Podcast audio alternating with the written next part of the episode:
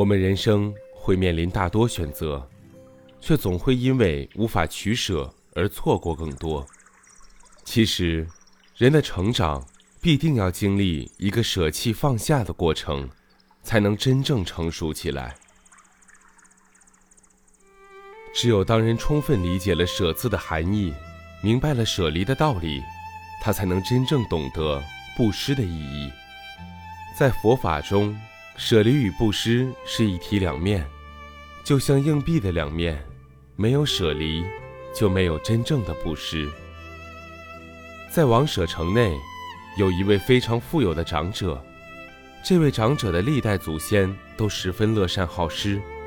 但是传到第八代时，行善的工作却完全停顿下来，因为第八代的主人认为，自己的产业为什么要不断的去布施，家财应该要不断的累积下来才对，为什么要不断的消耗掉呢？他一直都想不通，他执着于自己的想法，认为现在有一万贯的家财，就可以累积为两万、三万、五万，甚至更多。所以，他打定了主意，将祖先留下来的一间大斋堂烧掉。这个斋堂有很大的厨房、食堂，原本是供贫困者用餐的地方。每隔三天，即发动很多人来煮食粥饭，供应城内贫困的人。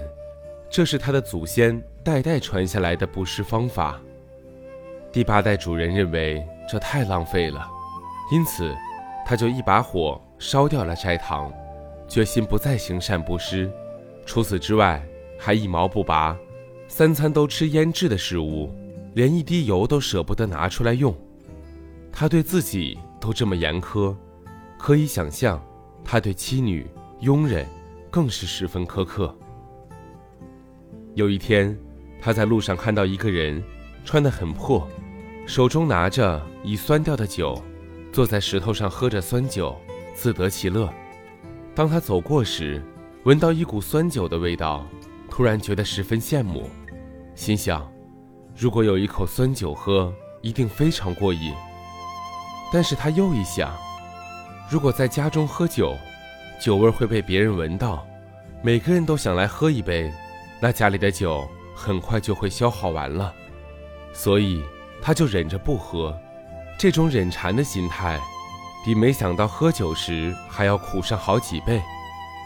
过去他都没有想到酒窖里有酒，日子也是一天天过去了。现在他想起了地窖里的酒，越走肚子越饿，越觉得口渴，一直想，如果有一杯酒下肚，一定可以精神百倍，体力大增。他愈想身体愈无力，也愈无精神。好不容易回到家，一进房里。整个人就倒下了，无力、饥饿、口渴，只求一杯酒喝下。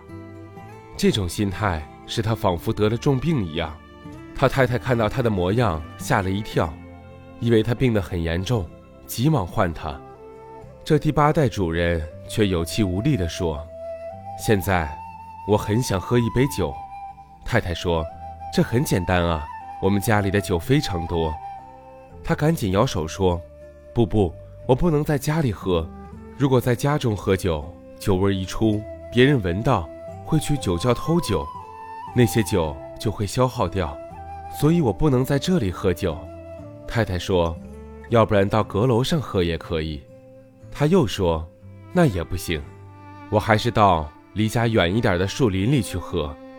你用密封的瓶子去取一瓶，然后帮我做一些菜。”千万要记得盖好，不要让任何油味儿、菜味儿、酒味儿跑出来，然后送到树林里让我享用。太太觉得很无奈，但也只好照他的话做了。第八代主人走到离家有一段距离的树林里，四处看看，确定毫无人影，才叫太太将酒菜摆在树林里，独自一人吃饱了一顿既油腻又丰盛的酒菜。他吃得十分安心，因为他觉得没有被人闻到香味儿。此时，有一位天人趁机化成那位主人，外形跟他简直一模一样，从大门直入，向守门及每位佣人露出慈祥的笑容。他对管家说：“我今天想打开大门，开粮仓、酒库，将大半的财物做一个大布施。”管家和家丁们听了都非常惊讶，面面相觑。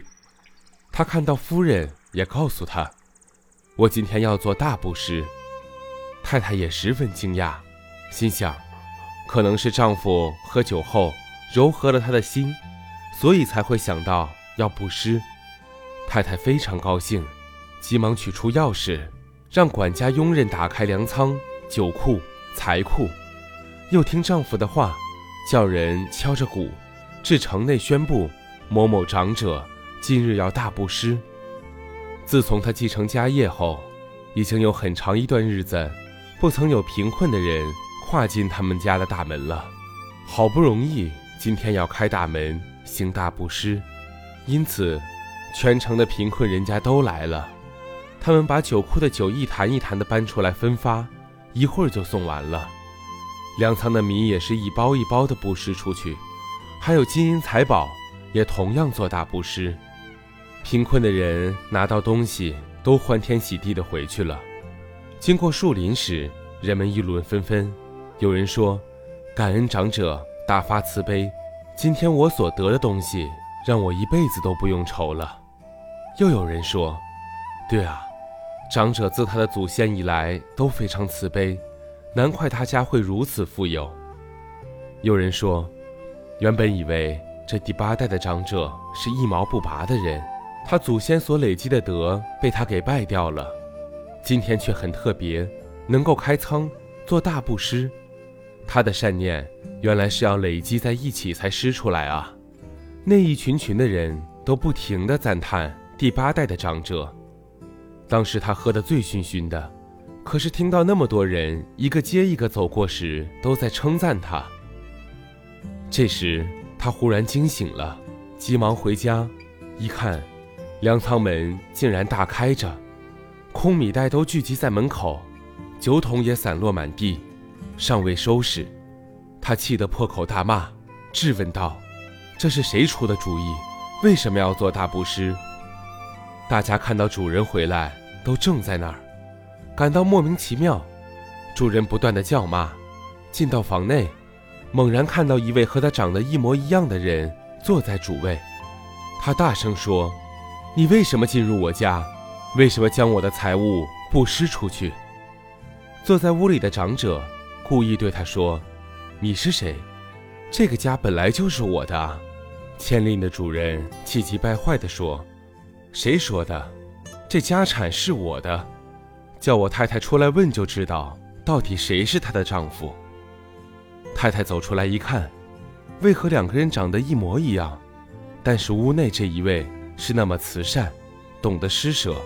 让大家欢欢喜喜的，他就指着屋内的这位说：“当然，这位才是我的丈夫。”看到太太不承认他，于是又叫管家来，对他说：“我每天请你做账，与你接触，你认清楚谁才是你的主人。”管家就说：“当然是原本坐在屋内这位才是我的主人，他的祖先都非常仁慈，这位长者。”才像他的祖先，所以他才是我的老板。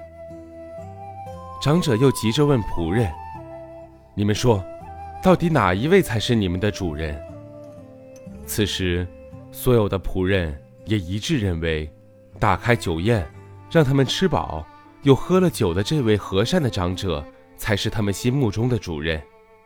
这第八代主人顿时觉得万念俱灰，自己的太太、管家。奴仆竟然都不认我，这是他想，能做主的只有国王，所以急忙跑到王宫向国王投诉。国王认为这是一件不可思议的事儿，即派人去请另一位长者来。天人化成的长者来到国王的面前，即说：“第八代的主人是他，不是我。不过，他的祖先非常有善心，一直以来。”都在国内帮助国王照顾贫困的人，但是他的子孙不懂得祖先传下来的德义，守住财物不肯善加利用，违背祖先的本意。我觉得这是不正确的。所以我代替他的祖先来教训他，希望他能继承祖先的德业，爱护国内的人民。第八代的长者听了十分惭愧，领会到，人生确实没有所有权，没有永久属于自己的东西。以往一直与人结恶怨，因此碰到困难的时候，没人肯认我。这样守着万贯的家财又有何用呢？他如梦初醒。知道应该利用自己现有的一切，好好的布施，与人结一份善缘。于是，他向国王发誓：今后我要好好做一位真正护国助民的好长者。佛陀说，尽管他的祖先已替他播下许多的福音，他本身如果不会造福缘，果报也是不堪设想啊。在佛家看来，懂得舍弃，行布施之道。才能修得福报，在现实中的人看来，懂得舍弃，才能抓住更重要的东西。